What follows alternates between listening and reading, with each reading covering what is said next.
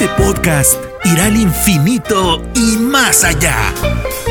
Todo sobre el mundo de Disney. Desde análisis sobre películas y series, coberturas, entrevistas y experiencias personales, hasta controversias, datos históricos y curiosidades. Esto es Experimento 626. Ohana significa familia. Con Diana Su. Bienvenidos al episodio número 45 de Experimento 626, un podcast dedicado a todo lo que tiene que ver con el universo de Disney. Yo soy Diana Su, me pueden encontrar en Twitter y en Instagram como arroba guion bajo Diana Su. Y no olviden usar el hashtag Experimento 626 para que nos comuniquemos y ahí se concentre toda nuestra comunicación. Muchísimas gracias por escucharme semana con semana. Ah, estoy muy emocionada. En esta ocasión vamos a viajar hasta la Catedral de Notre Dame de París para conocer nada más y nada menos que la historia detrás de el jorobado de Notre Dame. Para entrar en ambiente, ¿qué les parece si escuchamos la primerita canción de este clásico animado que considero que es uno de los intros más poderosos y emocionantes en una película? Eh, tenemos a Clopan que está contando una historia, esta parte de suspenso, la persecución que vemos y por supuesto que las campanadas, cómo suben y suben y sube la potencia al final de esta canción, la verdad es que es sumamente emocionante. Además, es curioso pensar que esta escena originalmente se pensó como eh, iba a tener puro diálogo hablado, ¿no? No iba a haber música. Y después de varias reuniones y pláticas entre los involucrados, se decidió que se sentía como que le faltaba fuerza, medio seca, medio aburrida, y por lo tanto decidieron convertir toda esta parte, toda esta intro del jorobado de Notre Dame en un número musical. Y qué bueno que lo hicieron, porque ya desde este momento entramos con unas ganas a ver esta película. Así que aquí va.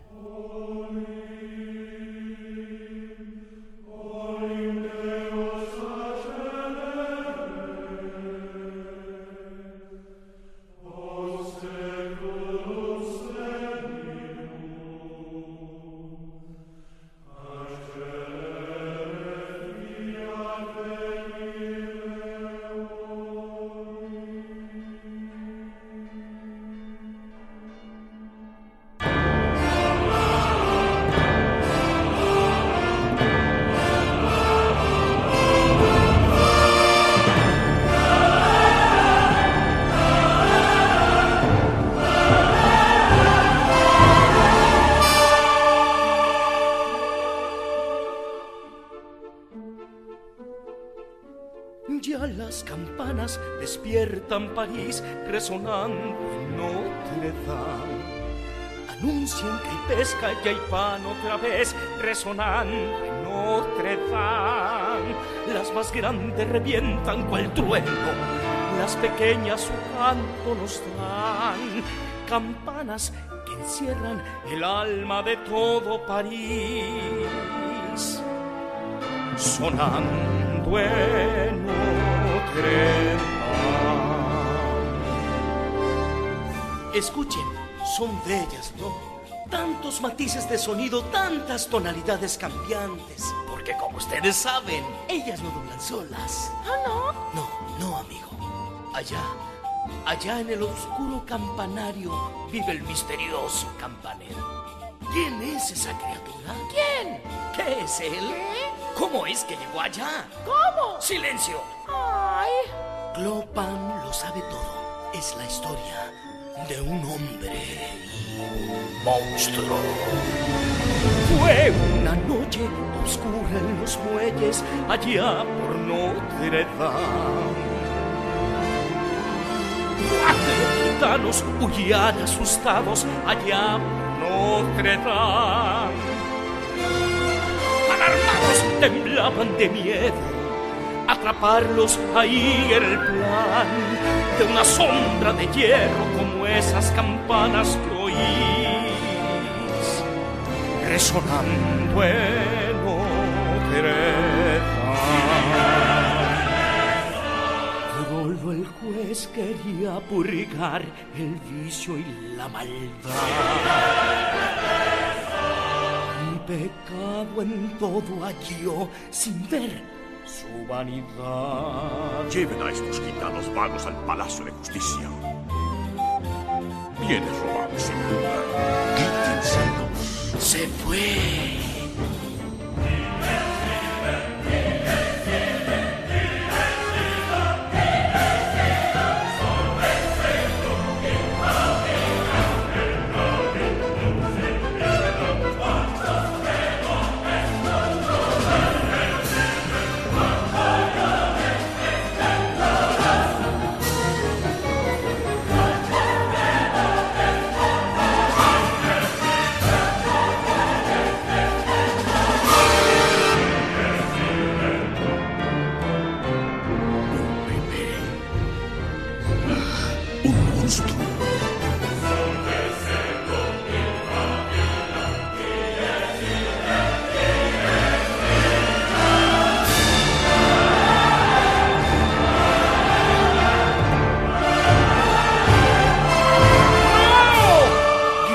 Arcediano.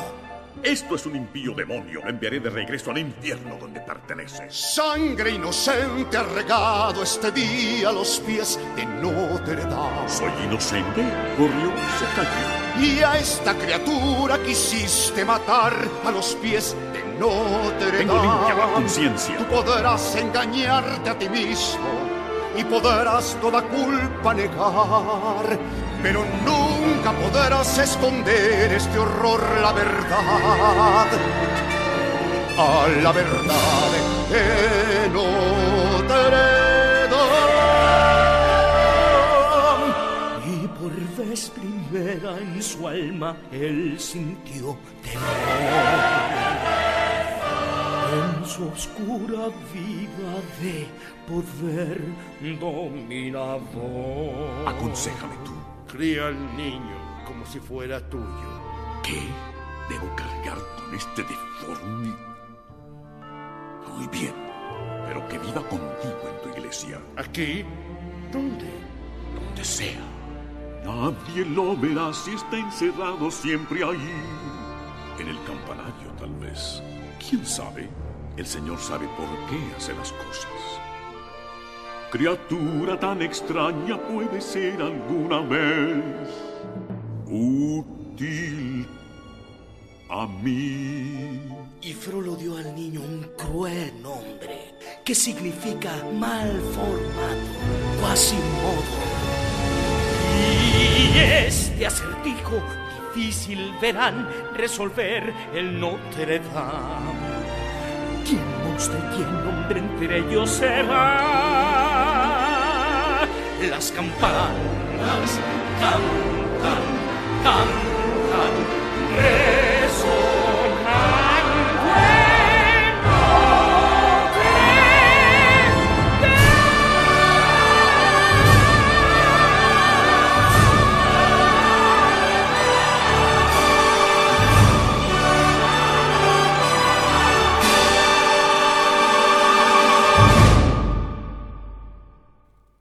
jorobado de Notre Dame estrenó en junio de 1996. Si hacemos las cuentas, este 2021 la película va a celebrar su aniversario número 25. ¿Pueden creerlo? 25 años de esta película. La verdad es que yo la amo y sobre todo lo que más disfruto de ella es su música, hay que decirlo, sus scores sobre todo, toda esta parte instrumental, a mí me fascina, más adelante vamos a hablar de todo esto. Por supuesto que como buena película de Disney tiene sus momentos que nos hacen llorar y esta película en particular, puedo decirlo, es una de las películas más animadas de Disney, más oscuras de la compañía, con estos momentos devastadores que nos hacen sufrir, que nos hacen preocuparnos muchísimo por el protagonista. Pero bueno, vamos poco a poco.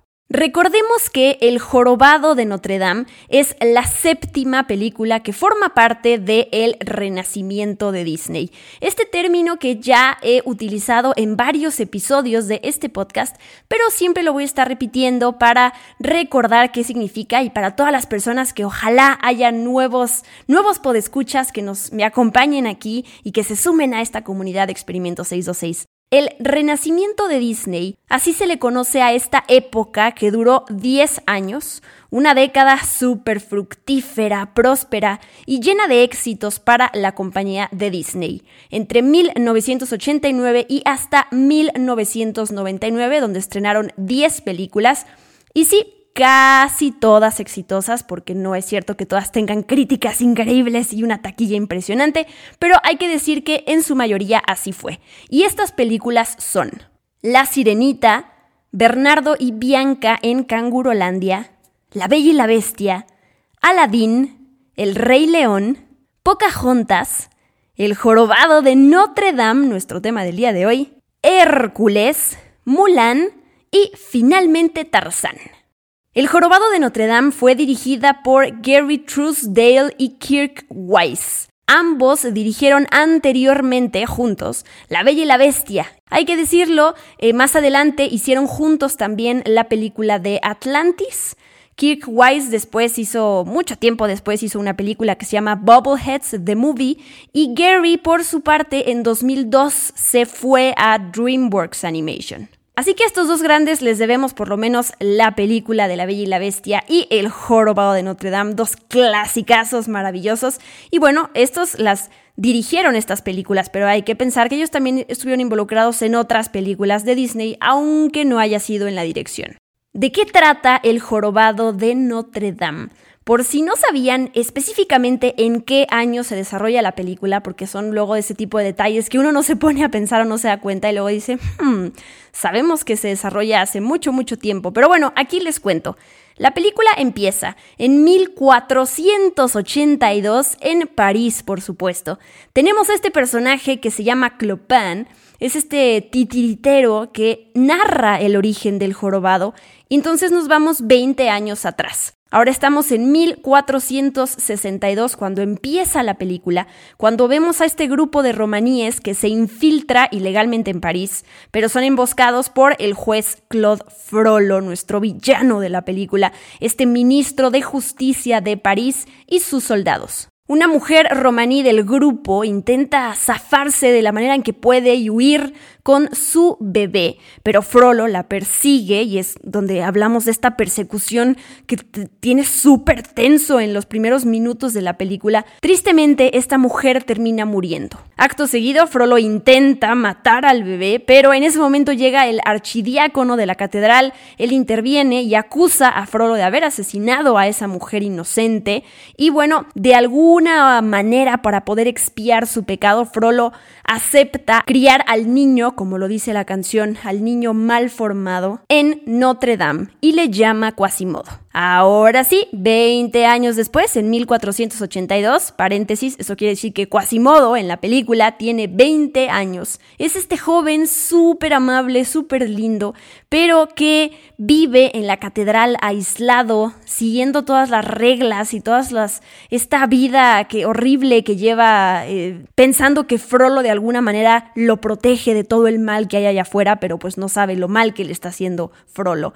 Y bueno, sus únicos amigos son estas tres gárgolas. Un día, pues lo animan a asistir a este festival de los tontos, el festival de los bufones más bien, que se celebra anualmente. A pesar de que Frollo le dice a Quasimodo no vayas a hacerlo porque vas a quedar en ridículo y se van a burlar de ti, pues Quasimodo decide asistir a este festival y pasa de ser celebrado, de ser este personaje que eh, por ser diferente la gente le aplaude, a ser humillado. Es en ese momento cuando Esmeralda va a rescatarlo, esta gitana súper su preciosa que interviene para liberarlo y a partir de ese momento ellos se empiezan a ayudar mutuamente. Ya no voy a contar más de la película, ya la conocen y además no se trata de que les platique toda la película, sino que conozcamos el detrás de todo el cómo se hizo esta película y además que después corran a Disney Plus a revivir estos momentos y que ojalá la disfruten todavía mucho más.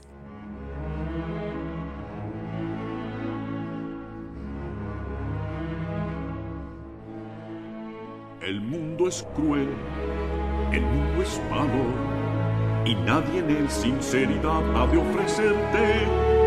En mí puedes confiar. Yo que con cariño te mantengo, solo yo te miro sin temor. ¿Cómo protegerte bien si no es así teniéndote Recuerda lo que te he enseñado, Quasimodo. Estás deforme. Deforme estoy. Y eres muy feo. Y soy muy feo. Por esos crímenes el mundo no perdona. No puedes comprender. Tú eres quien me defiende. Fuera te verán como un gran monstruo. Soy un monstruo. Te despreciarán, se burlarán. Tan solo un monstruo. Evitemos sus calumnias e insultos. Aquí estás bien. Sé fiel Te soy conmigo fiel. y gracias Doy dame. gracias. Aprende a Estoy aquí.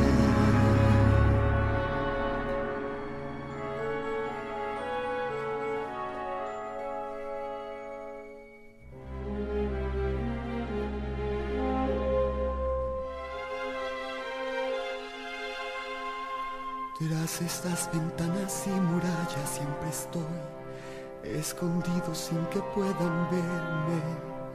Algún día salir ha sido mi fascinación, con toda esa gente encontrarme. Siempre memorizo bien sus caras y ellos nunca van a conocerme. Siempre he imaginado que se siente un día pasar allá abajo. Entre ellos, afuera, vivir con el sol. Solo un día afuera, uno disfrutar, tener por siempre fuera tanto tienen sin saber cualquier cosa. Yo daría por afuera un día vivir.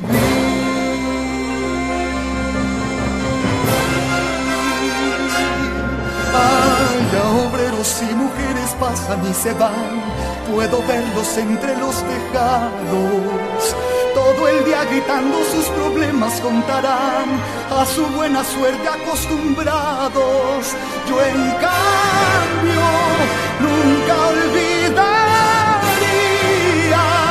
cada instante fuera por el río pasear, disfrutar afuera como un ser normal, feliz entre la gente, solo un día y jurar que nunca olvidaré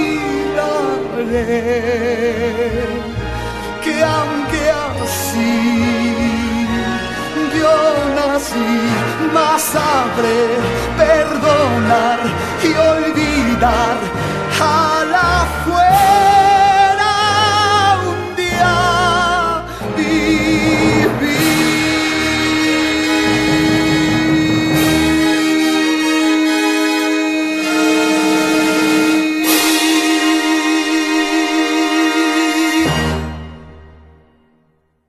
El jorobado de Notre Dame está basada en la novela de 1831 del mismo nombre de Víctor Hugo. Clave, clave, clave en la literatura francesa. Pero bueno, estamos hablando de Disney y obviamente hay muchas modificaciones a la historia original para que cumpla con los requisitos y sea una película familiar, aunque hay que decir que en varios momentos, desde el villano, las temáticas de la película, la relación del villano con Esmeralda, estaba como en ese limbo de, en esa cuerda floja de, híjole, podría ya no ser completamente familiar. Pero bueno, eh, pasó las pruebas y terminó siendo lo que es hoy en día. Déjenme decirles que en la obra original del Jorobado de Notre Dame, Frollo manda a ahorcar a Esmeralda, Quasimodo lo termina empujando desde lo alto de Notre Dame y bueno, Frollo muere, Esmeralda también muere. Y Quasimodo, sin nada por lo que vivir, sin no tener una razón, desaparece y nunca más se le vuelve a ver. Su esqueleto se encuentra muchos años después en una fosa común en la que se arrojaron los cuerpos de los indigentes y criminales y se piensa, se intuye más bien que Quasimodo está ahí porque estaba buscando el cuerpo de Esmeralda. Así que como verán, es un final devastador. La idea de adaptar El jorobado de Notre Dame a una película animada de Disney provino del ejecutivo David Stainton en 1993, después de que este señor leyó una adaptación al cómic de Classics Illustrated que tenía que ver con la historia del jorobado de Notre Dame. Él fue el quien dijo, hmm, veo un potencial en esta historia para poder adaptarla en la compañía de Disney. Fue con el entonces presidente del estudio que era Jeffrey Katzenberg y bueno, a partir de eso pues tuvo luz verde para hacer este proyecto. Pero, ¿quién iba a dirigir la película? Resulta, como les dije hace rato, Gary Truesdale, que es, termina siendo uno de los directores del Jorobado de Notre Dame, acababa de dirigir La Bella y la Bestia hace unos años y planeaba tomarse un descanso de la dirección y pasaría desarrollando la historia del Rey León entre muchos otros creativos que también forman parte de, este proyecto. Estábamos en el año de 1993, así que, eh, digo, la película de Jorobado de Notre Dame se estrenó varios años después, pero estos eran como los planes que tenía Gary.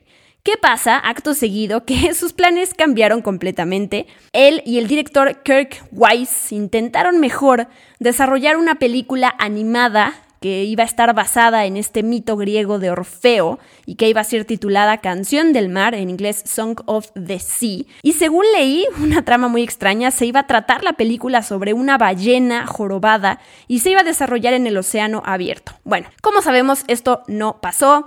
El concepto de hecho no funcionó, eh, no pudo ver la luz este proyecto.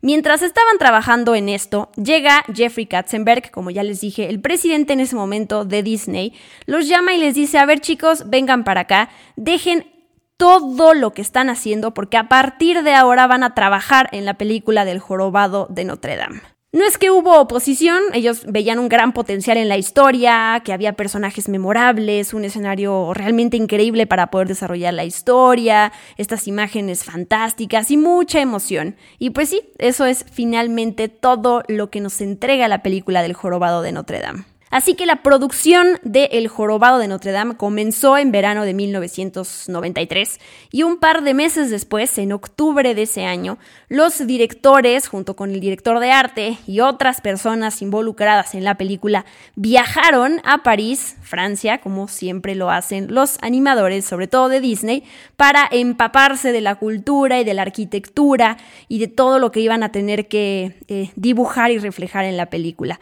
Creo que se fueron más o menos 10 días a, París.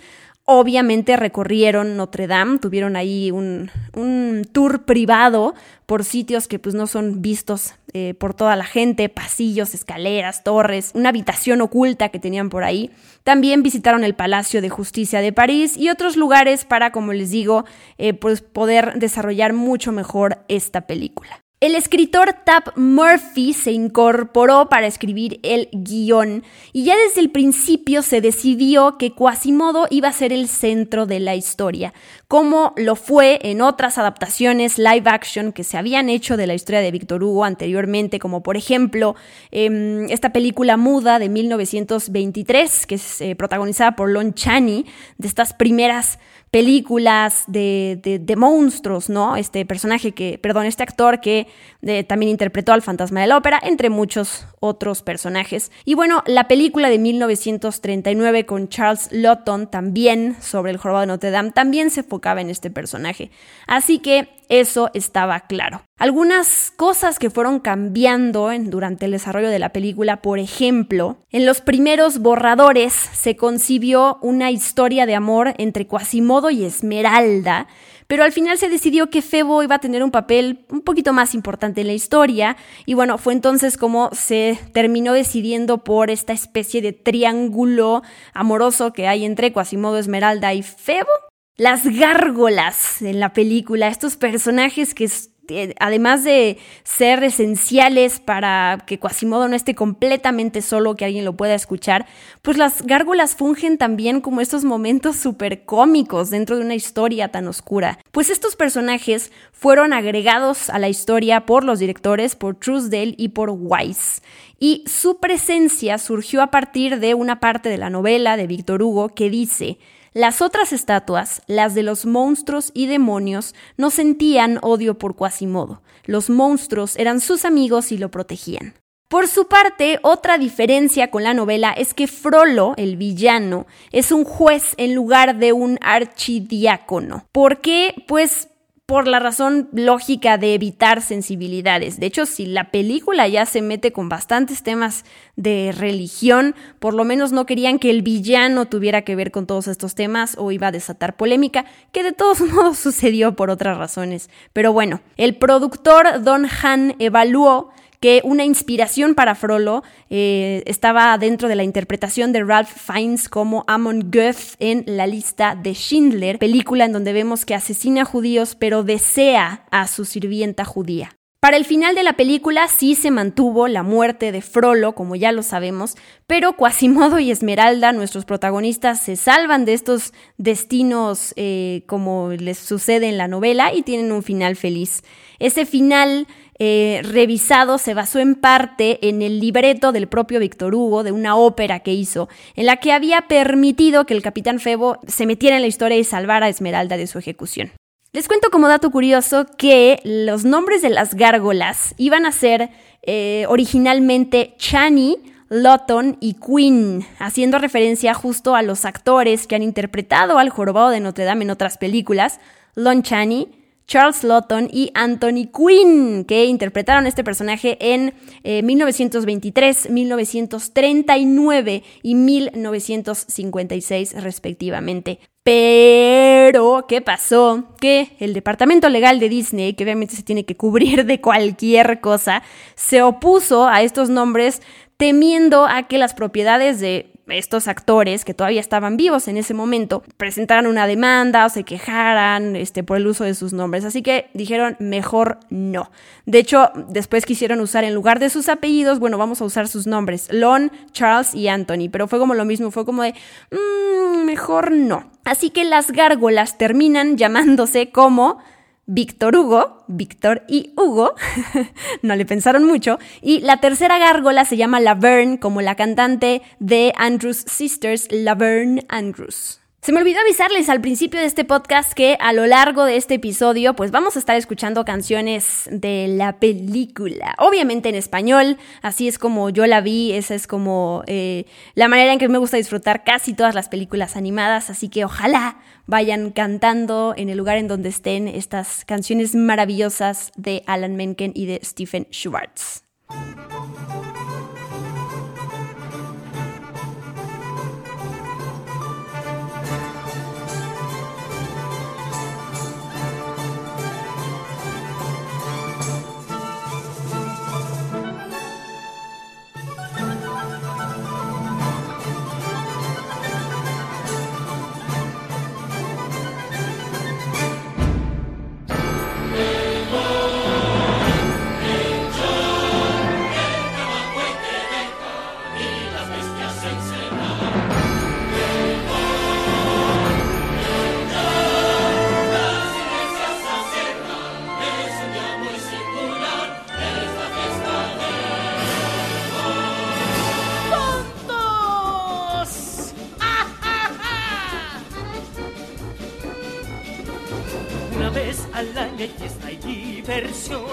Una vez al año todo es confusión.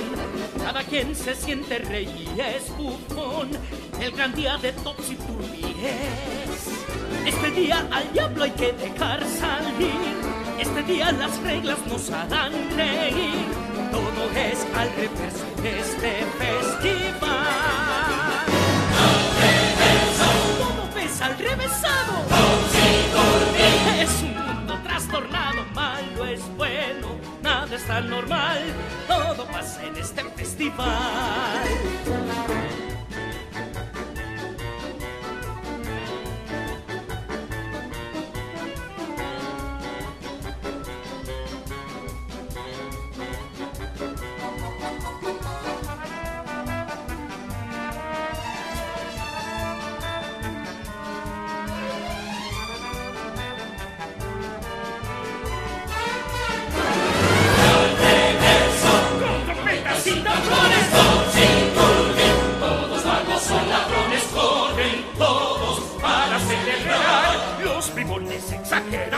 Son en esta fiesta porque ya de consigo ríes. Ven hoy, ven ya, pronto, pronto es la ocasión del misterio y la pasión. Ven hoy, ven ya, vean con mucha atención la más bella aparición. Viene la esmeralda.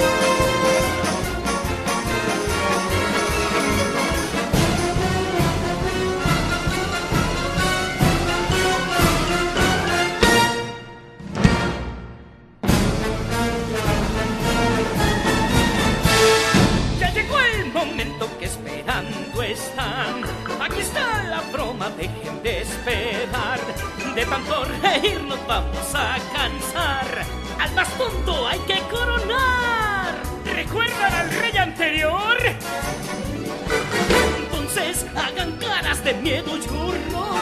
Como hacen las gárgolas, no hay nada peor.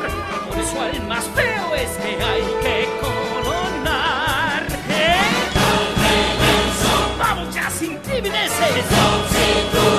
¡Pronto ya será la alteza! ¡Rey será en este festival!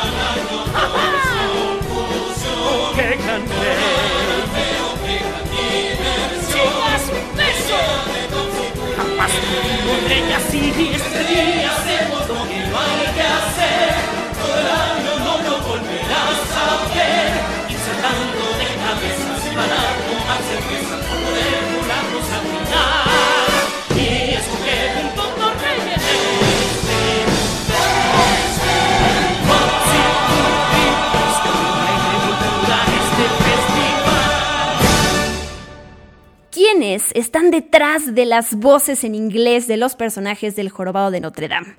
En primer lugar tenemos a Tom Hulce como Quasimodo.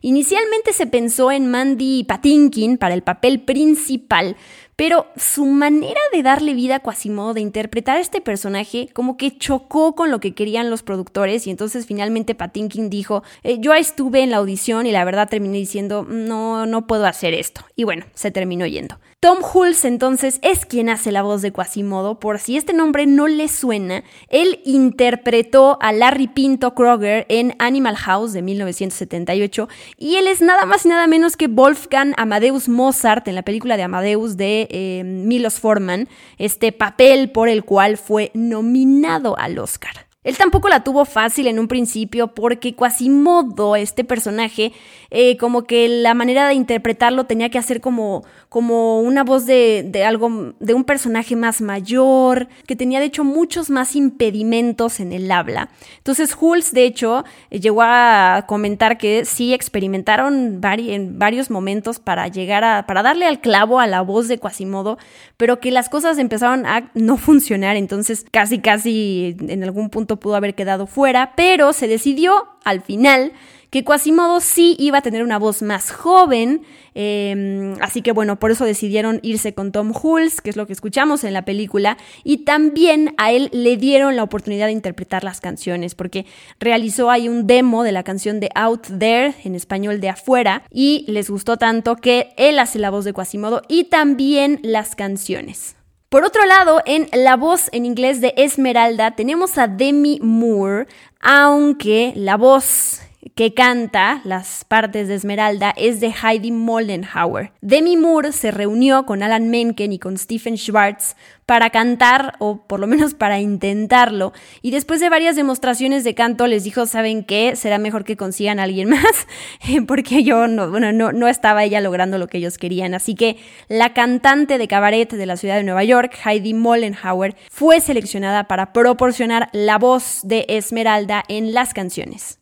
Tony Jay es el juez Frollo.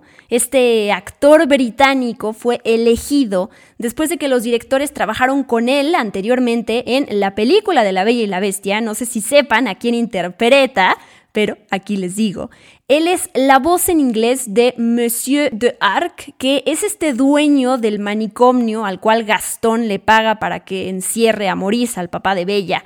Es ese personaje, ahora sí me imagino que recordarán su voz grave, así que los directores habían trabajado con él, con Tony Jay, y por eso lo trajeron para que hiciera la voz de Frollo. Kevin Klein es la voz del Capitán Febo en inglés, este es el debut de Kevin Klein en una película de Disney, a quien por cierto vimos hace un par de años interpretando a Maurice, eh, al papá de Bella, en la película live action de La Bella y la Bestia. Paul Candle es Clopin, Charles Kimbrough, Jason Alexander y Mary Wicks son Victor, Hugo y Laverne, estas gárgolas maravillosas.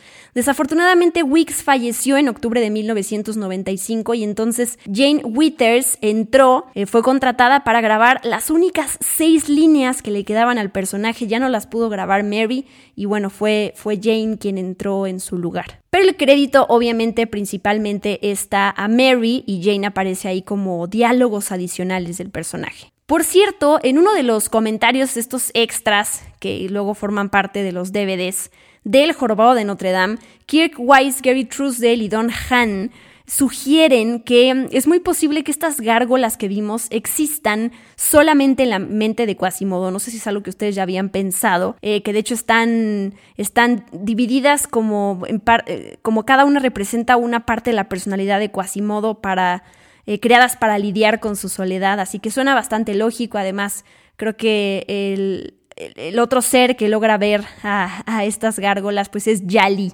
Así que tiene sentido. Y Frollo, Frollo, claro, ahorita me acordé, Frollo también logra verlas en un momento en el que está como perdiendo la cabeza y se está volviendo loco. Y Gary Truesdale, que es el codirector de la película, también tiene un personaje. Él hace la voz de The Old Heretic. Así se llama este personaje, seguramente lo van a recordar. Un viejito que es un prisionero eh, un personaje secundario, ¿eh? que está en la película y que sueña con ser libre y como broma recurrente en la película, siempre accidentalmente se libera de una prisión, pero luego queda atrapado en otra prisión. O sea, es este personaje que dice como, estoy libre y pum, se tropieza y vuelve a caer en otra jaula. Seguramente lo van a recordar.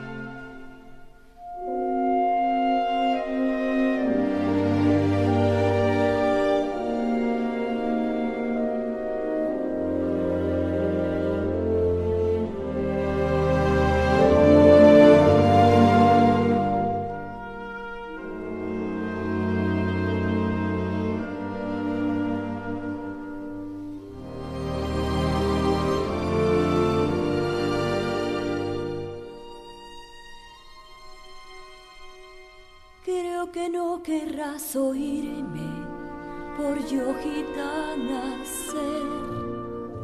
Creo que no sabré implorarte, no te puedo ver. Siempre me hallo marginada, no vivo con virtud. Veo tu cara y me pregunto, ¿lo que fuiste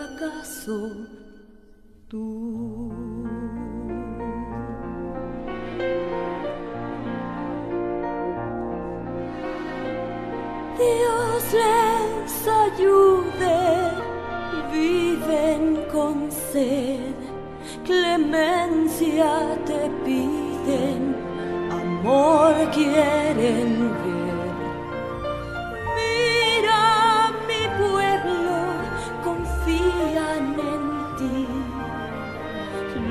Marginados te ruegan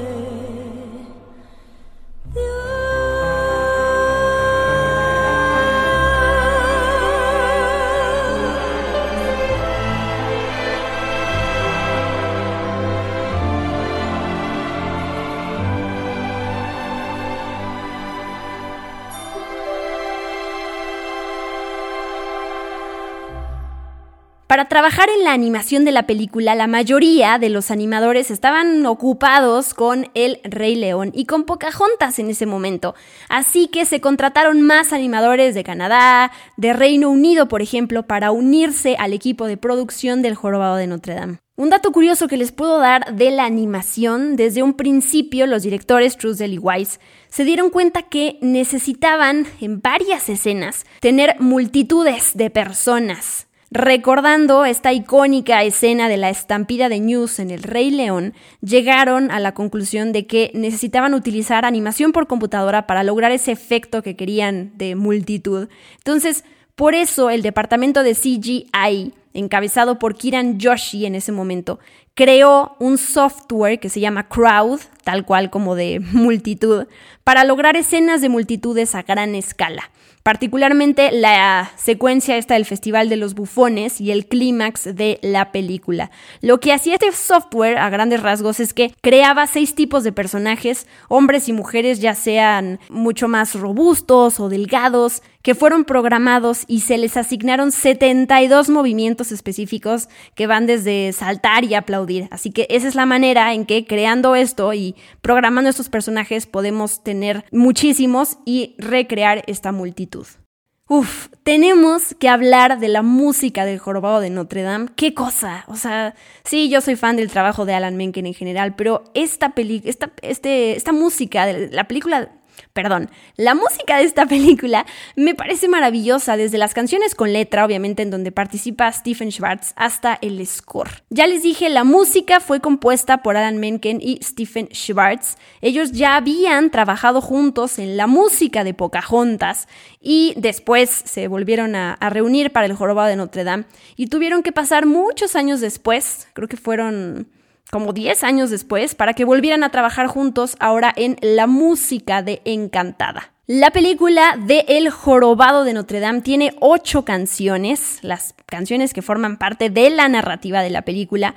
Abrimos con Las campanas de Notre Dame, después viene Afuera, Topsy Turvy, Dios ayude a los marginados, Luz Celestial, donde tenemos a Quasimodo, y después la otra mitad de la canción tenemos Fuego de Infierno, en donde escuchamos a Frollo. Ser como tú, que cantan las gárgolas, La Corte de los Milagros y cierra la película con Las Campanas de Notre Dame. Y claro, no podemos dejar fuera la canción de los créditos finales, que es Sueña en español, interpretada por Luis Miguel, mi amor. A mí me encanta su interpretación.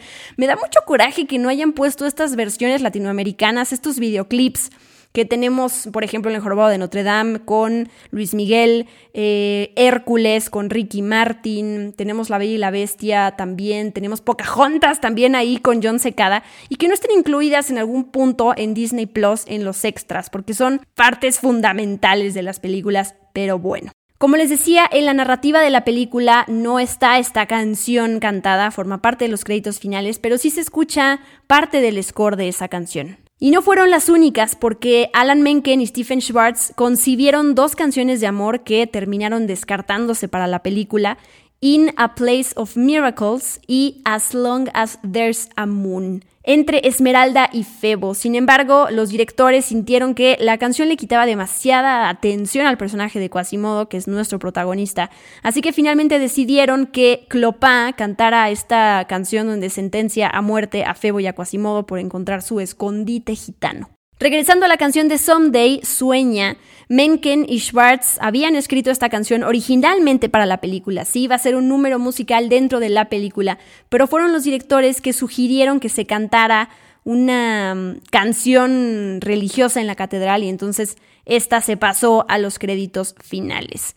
El grupo de RB que es All for One grabó esta canción de Sueña, el tema en inglés para los créditos finales de Estados Unidos. Y el grupo femenino también de RB, el grupo femenino británico llamado Eternal, ellas grabaron la versión en inglés británico. Y bueno, aquí en Latinoamérica, como ya lo dije, tenemos la versión de Luis Miguel. Quiero ponerles, aprovechando, un pedacito del score del Jorobado de Notre Dame, no la canción de los créditos finales de Sueña de Luis Miguel, con esa vamos a cerrar el podcast obviamente, pero un pedacito de ese score que sí se escucha en la película, que me pone la piel chinita cada vez que lo escucho.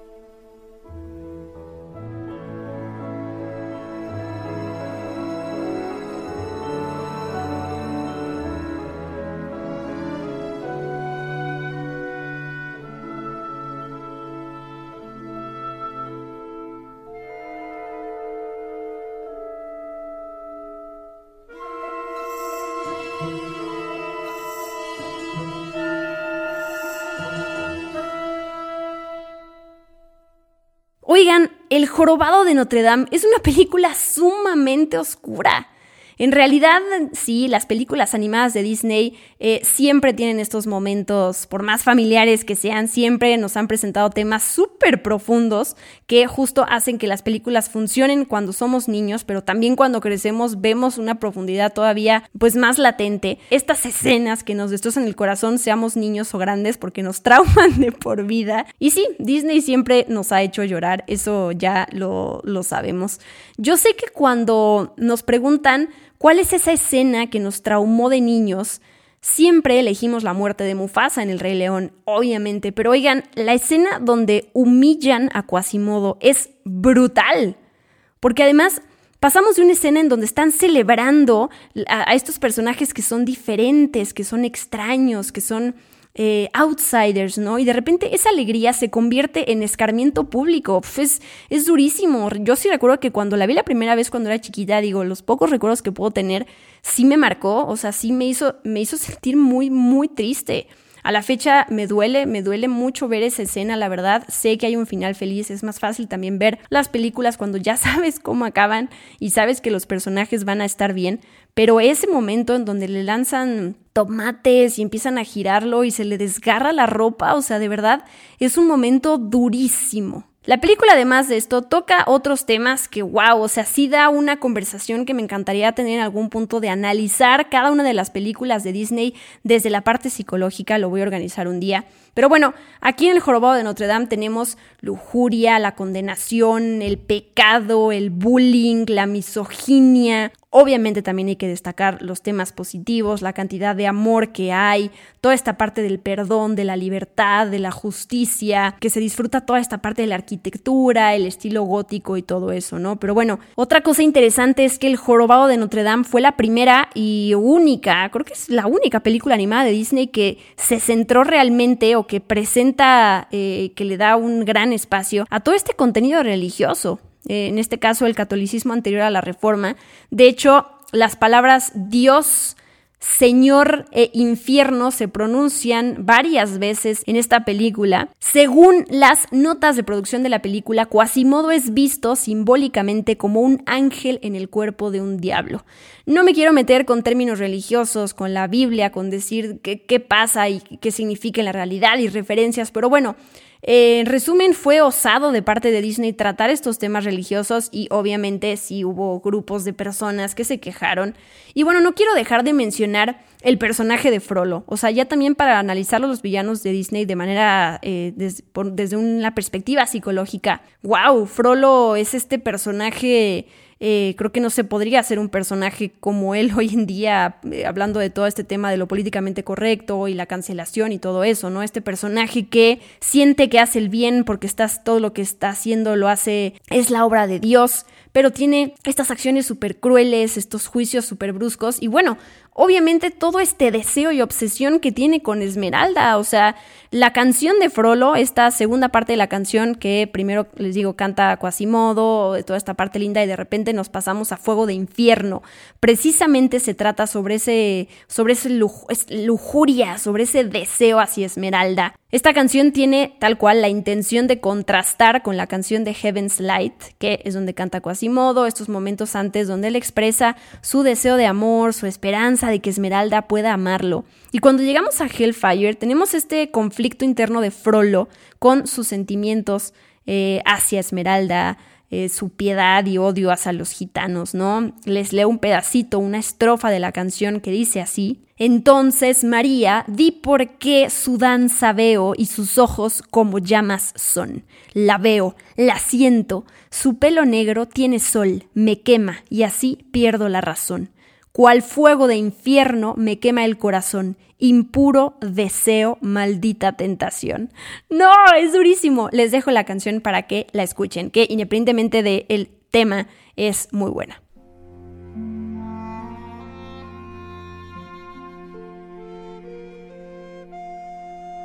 Amantes por ahí, yo muchas veces vi de noche alegres caminar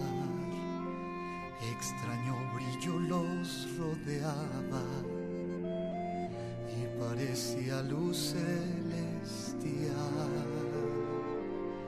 Pensaba entonces yo que ese hermoso amor no habría de conocer jamás.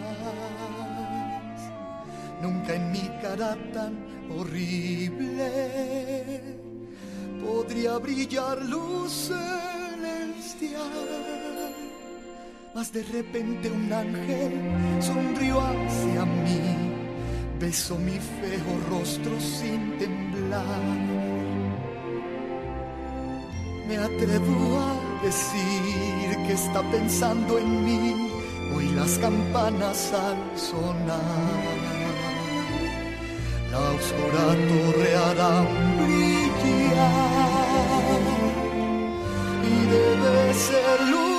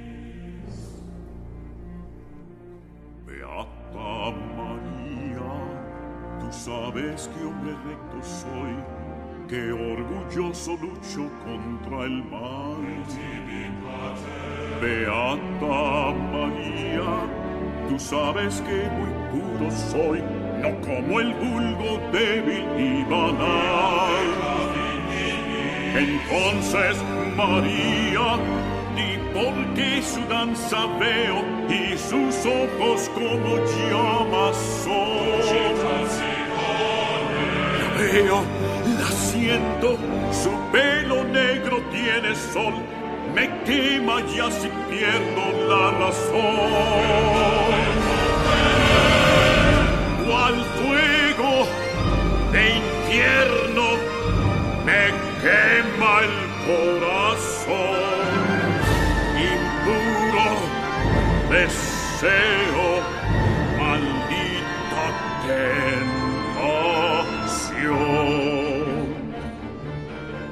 mi culpa no es si me embrujó.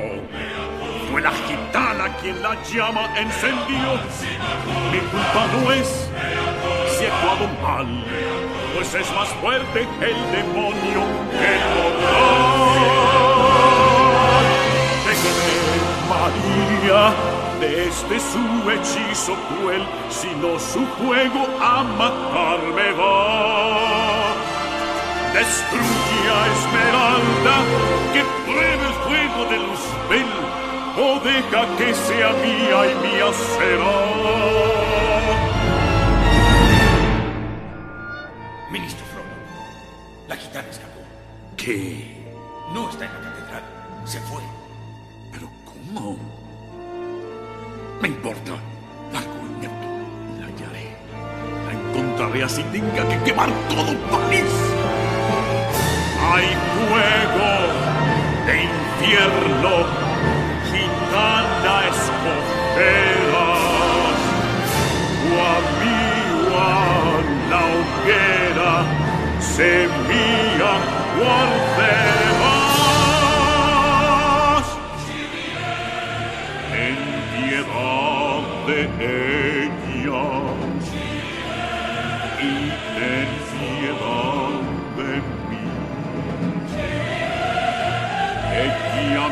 mia sera o oh, arve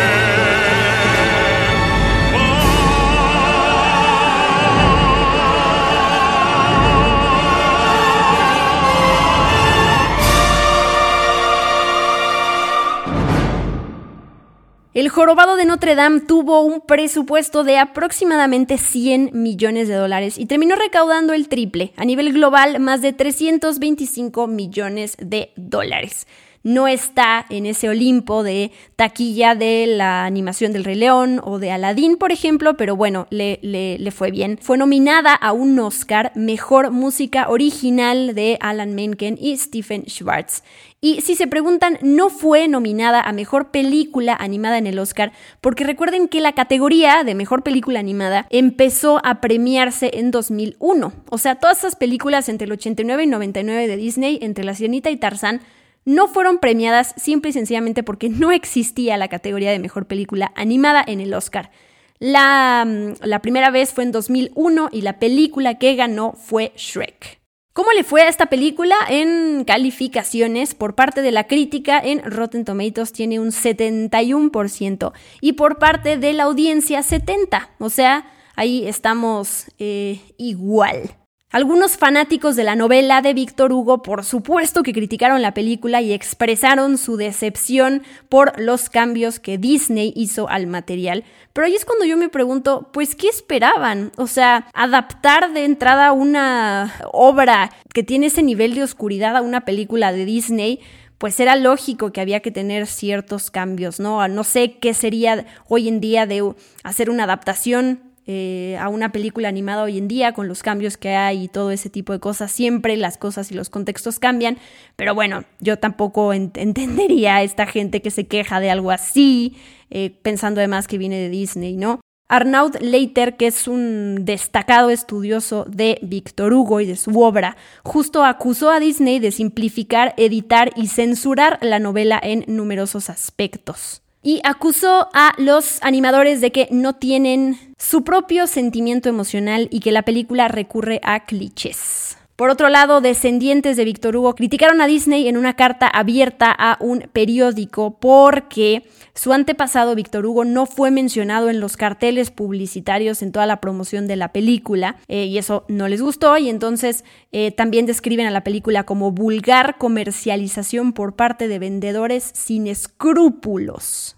Como ya les dije hace rato, hubo protestas, en Estados Unidos hubo, eh, hubo gente que se quejó de la película, como siempre pasa. Padres británicos, por ejemplo, prohibieron a sus hijos ver el jorobado de Notre Dame y en reacción a todas esas controversias, lo que dijo el presidente de Walt Disney Feature Animation fue, a ver, la película, como siempre se hace, se proyectó a un público de, prueba para que opinen y ver cómo reaccionan en todo el país y no se escuchó a nadie, ni padres ni hijos, quejarse de ninguno de los temas. Por ejemplo, que el tema de las discapacidades se trata con gran respeto. Eso es lo que dijo eh, el presidente de Walt Disney Feature Animation. Y añadió, Quasimodo es realmente el desvalido que se convierte en héroe.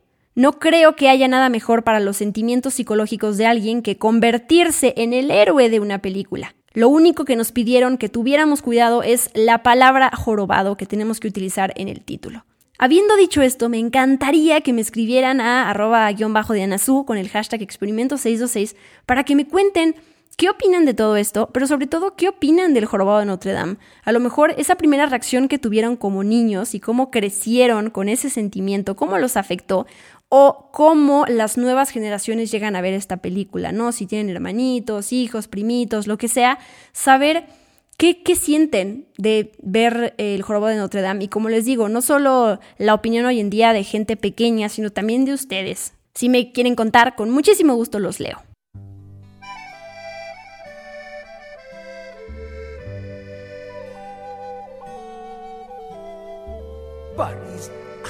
París, la ciudad del amor esta noche. Sí, porque en llamas está, pero qué del amor. Fuera por la oscuridad, ardiendo también ella está. Conozco quien puede romperle el corazón. Ser como tú no es nada fácil. Ser como tú a diario no se puede ver. Tienes un look que solo tú yo no hay nadie más que tú, yo sé. A los demás que ya tortura están igual, pero ninguno es como tú. Tú los sorprendes por todos lados, donde el Señor ha de entender, no hay más que tú. Ser como tú les impresiona. Muy cierto, tienes algo que es mucho mejor. Eres un Si alguien te ve, jamás te olvida. La novedad eres tú. No hay más. El resbalar por dones. Es muy normal, más el comer algo mejor. Tú estás a punto como un croissant. No hay duda que ella quiere a alguien como tú. Llámenme cursi si quieren, más fácil. Lo siento. Te quiere que dueño serás de su amor. Por un tipo ideal como tú, lindo fácil. Eres es fácil ver a quien no suenas mal, tú el campanero. Cuando ella orará, te quiere a ti orará, descubrir al final un ser sensacional que no querrá ser como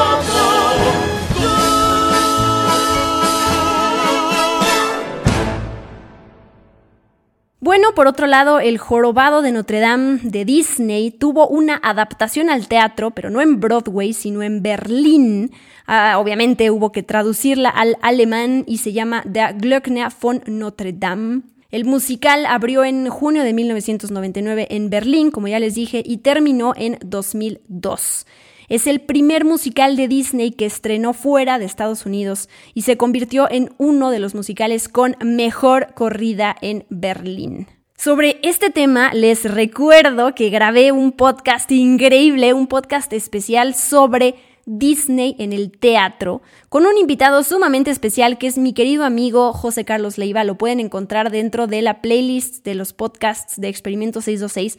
Allá hablamos de cada una de las adaptaciones al teatro de películas y de historias de Disney. Así que si quieren saber más del Jorobado de Notre Dame y de otras producciones, la verdad es que quedó súper padre el podcast y abarcamos todo con mayor detalle. Así que los invito a escuchar a um, ese podcast especial. ¿Qué más? No, pues hubo una colección de minijuegos del Jorobado de Notre Dame, Topsy Turvy Games de Disney Interactive. También se creó un mundo basado en la película que apareció en Kingdom Hearts. Eh, Disney Comic Hits Number 11, publicado por Marvel Comics, presenta dos historias presentadas en la película. Y de 1997 a 2002, en el parque temático de Disney MGM Studios, que ahora se llama Hollywood Studios, se presentó una obra de teatro basada en la película. Eh, una obra de esas como, como pasa ahorita con La Bella y la Bestia, que dura unos 40, 50 minutos. Impresionante, o sea, me acuerdo que era buenísima y bueno, tristemente la quitaron. Es raro porque alguien me preguntó en Twitter, oye, ¿y hay merchandise del jorobado de Notre Dame en los parques? Y la verdad es que habrá muy pocas cosas. De hecho, no puedo recordar ahorita algo, a lo mejor algún pin, pero bueno, como tal, así como de un personaje que puedes encontrar playeras y plumas y no sé, el gorrito, el todo eso. La verdad es que hay muy poca merchandise del jorobado de Notre Dame. Sé que salieron unos funcos. Pero bueno, ahí me, compartirán fotos si tienen eh, merchandise de la película. Sé que hubo ahí unas figuritas de McDonald's cuando estrenó la película y todo eso.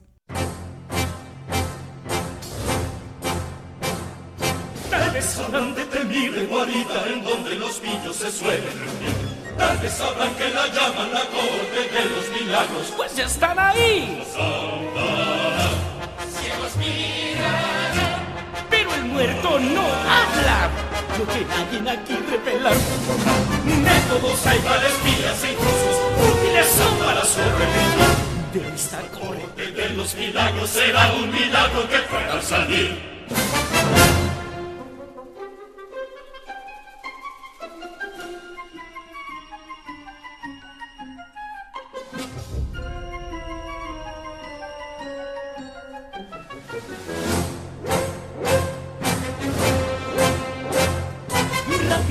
Justicia aquí y tendrán abogados y un puesto de mí. Nos gusta que un juicio acabe muy pronto y después la sentencia nos va a divertir.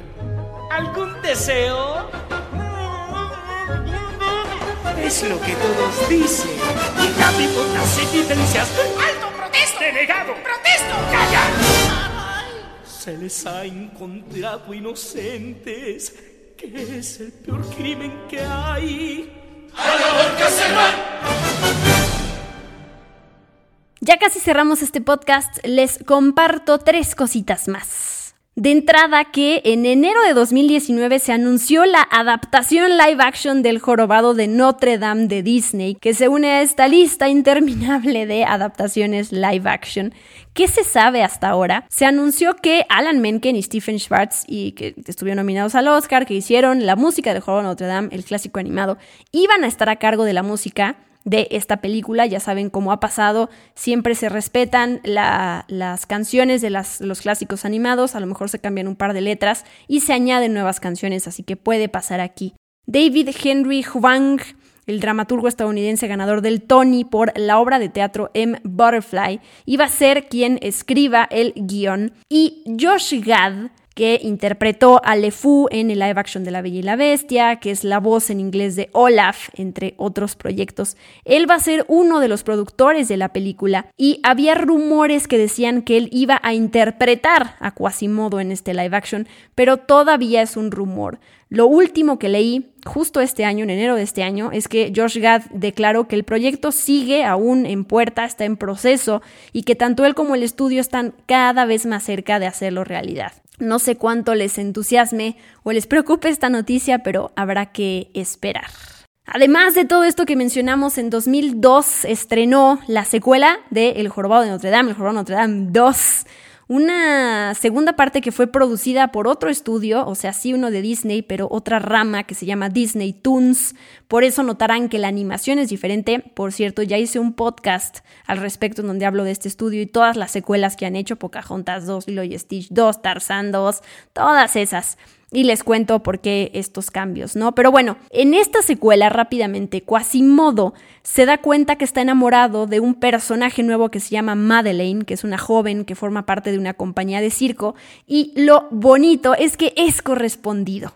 La película está ambientada en 1488, son seis años después de los acontecimientos de la película original y de la muerte de Frollo. Y Jennifer Love Hewitt ella es quien hace la voz de este nuevo personaje de Madeleine y grabó una canción súper bonita que les quiero poner a continuación porque bueno, a lo mejor no es muy conocida, pero eh, tiene una melodía bastante linda y es el momento para dejarla en este podcast. Se llama I'm Gonna Love You.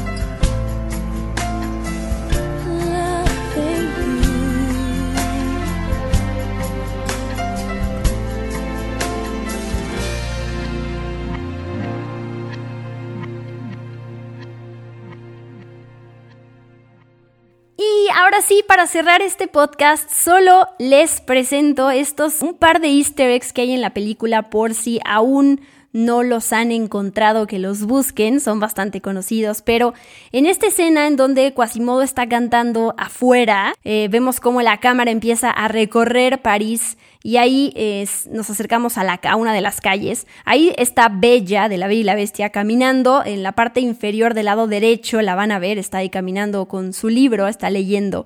Y yo no me había dado cuenta que también hay un hombre, también en la parte inferior, un poquito más arriba que la Bella, que tiene una túnica gris azulada, que está sacudiendo una alfombra, que es la alfombra de Aladín.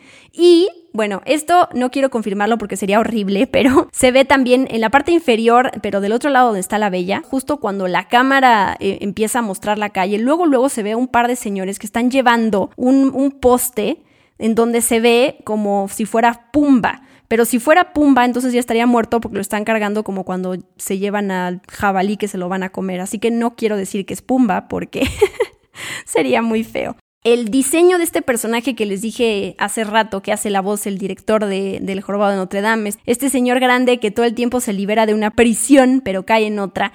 No sé si notaron, pero tiene un sorprendente parecido con el disfraz de Jafar cuando se disfraza de mendigo en Aladdin. La verdad es que eh, se ve bastante parecido. Esta película salió un par de años antes, cuatro años antes que El Jorobado de Notre Dame.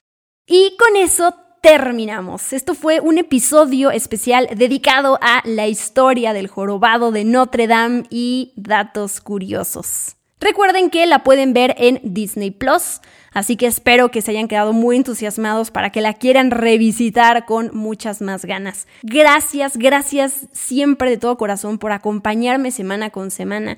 Nos escuchamos la próxima, el miércoles, con un nuevo episodio de Experimento 626. Recuerden que eh, este podcast y todos los episodios que han salido hasta el momento los encuentran en Spotify, Apple Podcast, Google Podcast, Amazon Music, iBooks, iHeartRadio, TuneIn y demás plataformas. Los espero entonces la próxima semana para contarles algo nuevo sobre la compañía de Disney.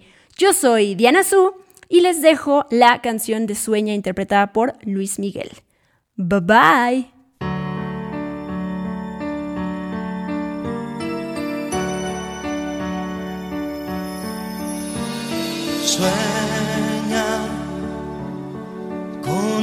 Mañana, un mundo nuevo debe llegar. Ten fe, es muy posible si tú estás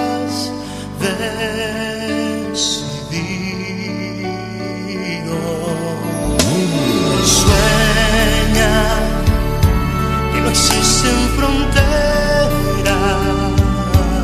y amor sin barreras.